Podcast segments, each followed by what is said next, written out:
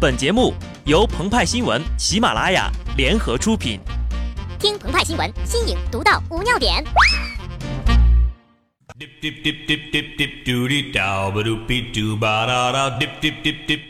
本文章转自澎湃新闻、澎湃联播，听众朋友们，大家好，我是极致的小布。俗话说呀，有人的地方就有江湖，而人在江湖飘，总需要住宿，所以呢。旅店客栈就成了江湖文化、武侠小说当中必不可少的一部分。到了提倡法治的现代了，江湖早已不复存在，但关于酒店的故事时不时还会上演。周杰伦的《红尘客栈》告诉我们，酒店里有爱情、动作故事。现实告诉我们，那也可能呀是恐怖故事。四月五号，网友弯弯二零一六在微博爆料，他通过携程预订如家旗下北京望京七九八和颐酒店三号晚呢，在酒店遭到陌生男尾随挟持，强行拖拽、掐脖子，整个过程持续了六分钟呀，最终呢，在旁人的帮助下逃脱了。六号上午，平安北京发布微博，警方正在彻查，请您继续关注。六号下午。如家酒店官方微博发布致歉声明，承认颐和酒店存在安保管理、顾客服务不到位的问题，向当事者及社会公众表示道歉。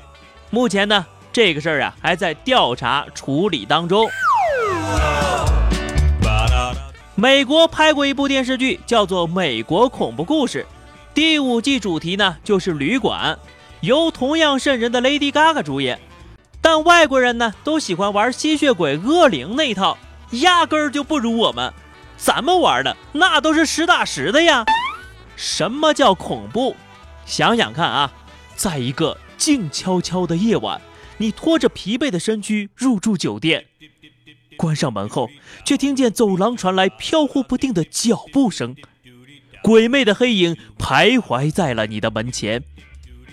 当你心惊胆战的去反锁房门，却发现脚下的门缝里，突然有一个人头慢慢的显露出来，随后是赤裸裸的全身，一个，两个，再配上电话号码、开发票、质量保证、随叫随到等字样，这个就是传说中的取经小卡片儿。要说这酒店恐怖故事呀，在我国历史和文学作品当中，最臭名昭著的黑店莫过于施耐庵笔下的人肉主题酒店了。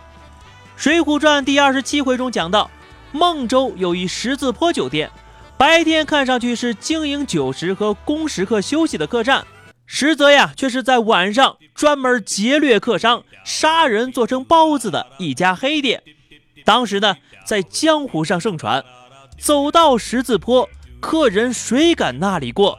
肥的切做包子馅儿，瘦的却把去填河。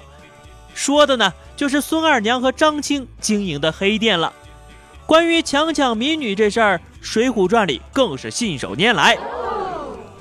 第七回写道：高俅的跟班兼干儿子高衙内，在相国寺遇见林冲的娘子，上前调戏被阻止了，后来又调戏一次。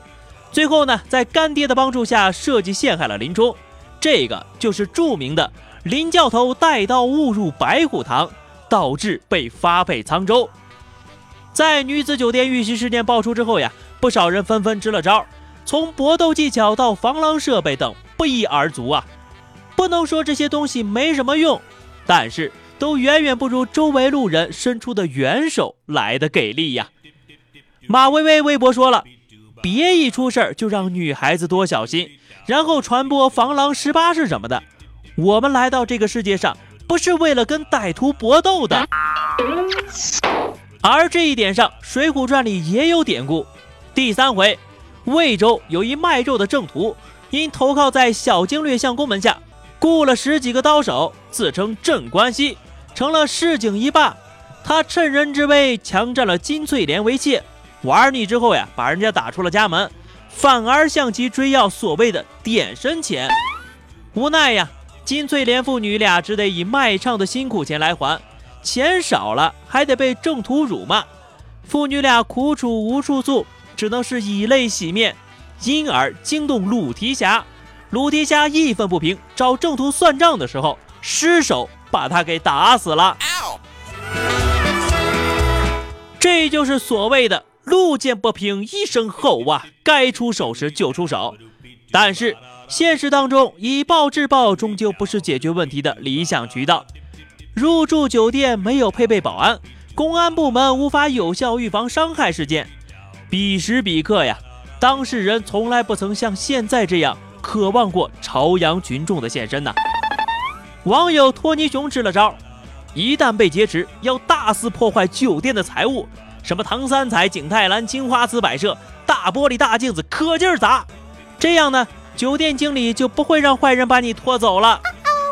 如果真的是这样啊，那就只能说明顾客的生命安全连酒店财务都比不上，更是莫大的悲哀呀！美国前总统罗斯福说过：“真正让我们感到恐惧的，只是恐惧本身，因为我们会感同身受，我们惧怕下一个受害者就是我们自己。倘若真的不幸严重，那么到时候我们应该如何，或者说？”靠谁来逃离那个恐怖故事呢？好的，那么以上就是本期节目的全部内容了。更多新鲜资讯，敬请关注喜马拉雅澎湃新闻。下期节目我们再见吧，拜拜。